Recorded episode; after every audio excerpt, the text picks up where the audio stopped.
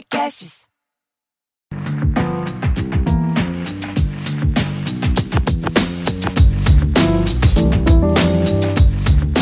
Olá, sejam bem-vindos de volta a mais um episódio do podcast Afrofuturo.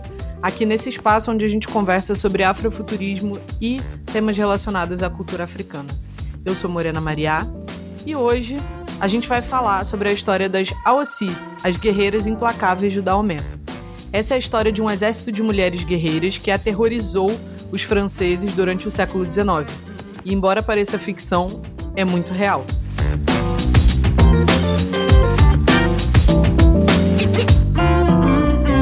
A história de hoje é baseada num artigo curto que eu escrevi lá no Medium do Afrofuturo, medium.com.br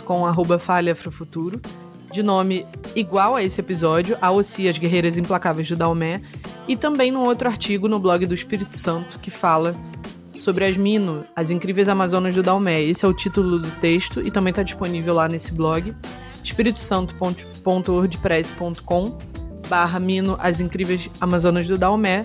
Esses dois textos estão lá.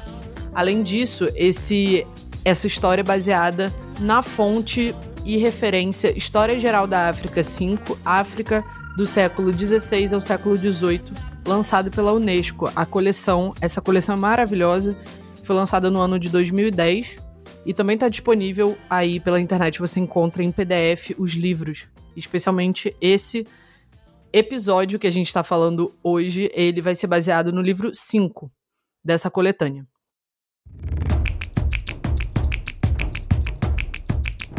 As Aossi, Kinfon quer dizer esposas do rei, ou Mino, que quer dizer nossas mães, assim eram chamadas as mulheres treinadas militarmente para serem guardiãs do rei do Daomé, região da atual República do Benin, não só existiram, como foram um dos exércitos mais prósperos do continente africano durante as incursões coloniais europeias.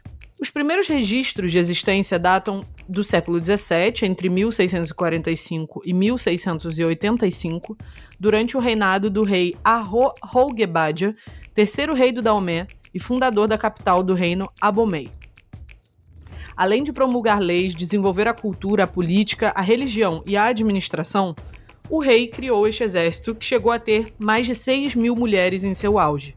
Isso equivalia a cerca de um terço do exército daomeano um dos fatores de sucesso principais entre os inimigos europeus era a surpresa. Os homens brancos eram treinados para lutar com outros homens. E quando viam mulheres no exército, que eles consideravam seres fisicamente inferiores, naquele estereótipo de passividade e docilidade, ficavam um pouco surpresos. Mas a verdade é que quando eles se deparavam de fato com elas no campo de batalha, acabavam ficando aterrorizados pela sua ferocidade que em nada passava perto do estereótipo de dócil e passiva que eles nutriam nas suas cabeças machistas. O treinamento de guerra das AOC envolvia o combate de guerra corpo a corpo, com lanças, facões e até mesmo arma de fogo, para sobreviver nas piores condições possíveis. Além disso, elas eram iniciadas no culto Vodun, uma tradição espiritual ancestral dos povos Euefon, também praticada no Brasil hoje com o que conhecemos como candomblé de nação Jeje. A iniciação da Vodunce, que é a mulher iniciada nessa tradição espiritual, era muito rígida, chegando a ter rituais que duravam cerca de um ano, onde essas mulheres eram submetidas a condições muito difíceis e a situações de sacrifício pessoal e psicológico que hoje nenhum de nós suportaria.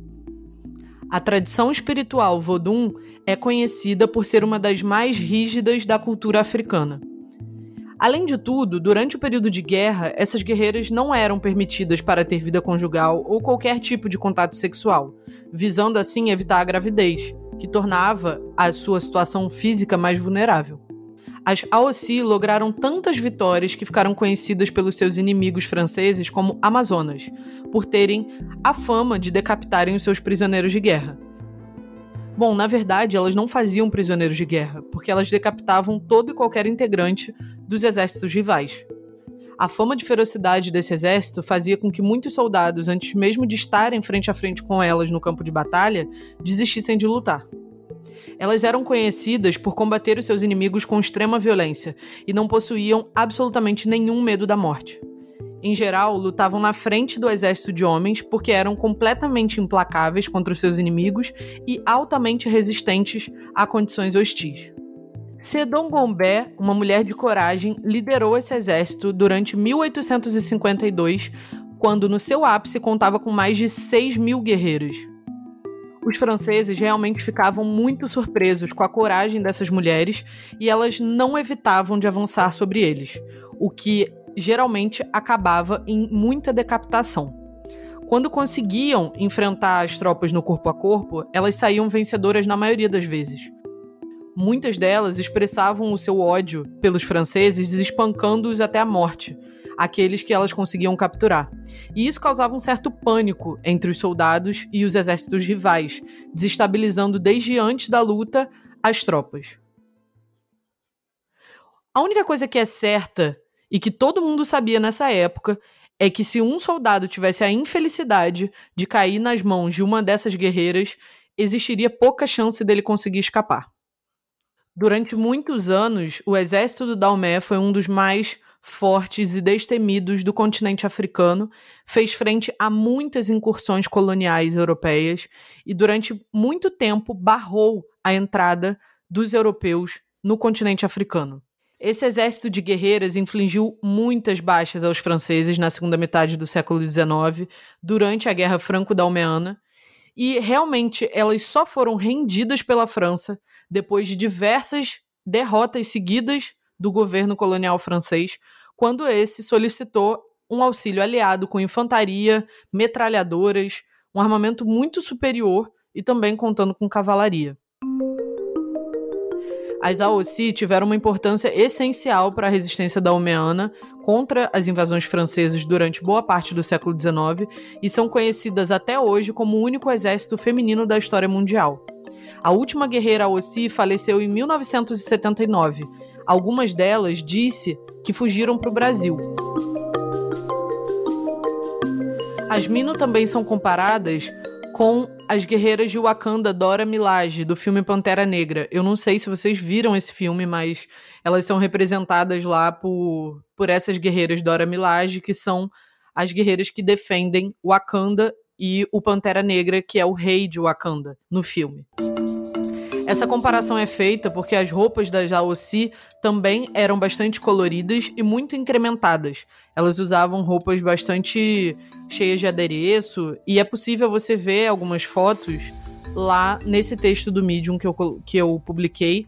Lá eu tenho algumas fotos delas, enfim, é bem bonito de ver a paramentação dessas roupas militares delas de guerra e as Dora Milaje se assemelham bastante nessa estética e também nesse posicionamento de defenderemos o rei mesmo que isso custe a vida. É, existem algumas alguns alinhamentos aí entre o pensamento das Dora Milaje e a postura das Aossi mediante a guerra.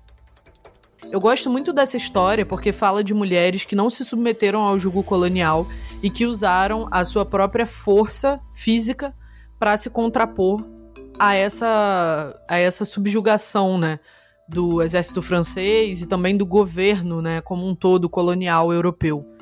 Eu acho muito bacana que a gente tenha esses exemplos, né? De que as mulheres não, não são amáveis e não são submissas, né? Não são necessariamente.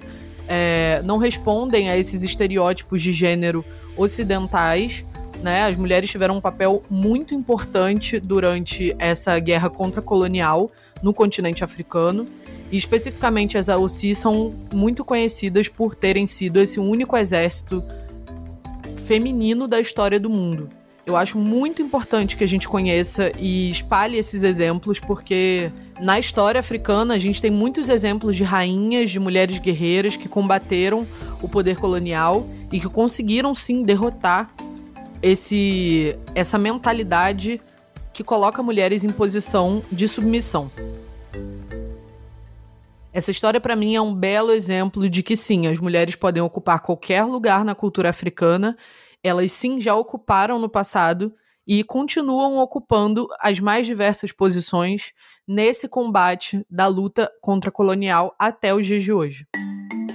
Espero que vocês tenham gostado dessa história. Eu tenho o maior apreço, o maior carinho por essa por contar essa história dessas mulheres. Elas foram muito importantes, tem muitos relatos sobre elas ainda hoje lá na região do Daomé. As pessoas ainda contam essas histórias até hoje de maneira muito viva. Essas mulheres ficaram vivas, como eu disse, até não faz tanto tempo assim que a última delas morreu. Então a gente tem muito que conversar sobre esse tipo de exemplo que a gente tem na história africana e de como esse exemplo inspira a gente a se posicionar e assim tomar as rédeas é, das ações nessa luta contra a colonial. Bom, essa história por hoje é só. E não se esqueça de seguir a gente no Instagram para saber mais sobre essas histórias lá no arroba Afrofuturo. Eu sou a Morena Maria e também tô no Instagram, arroba Morena Maria, Maria com H no final. Eu aguardo você pra gente continuar trocando sobre esses assuntos por lá. É isso, por hoje é só. A gente se vê num futuro próximo. Até mais, tchau, tchau.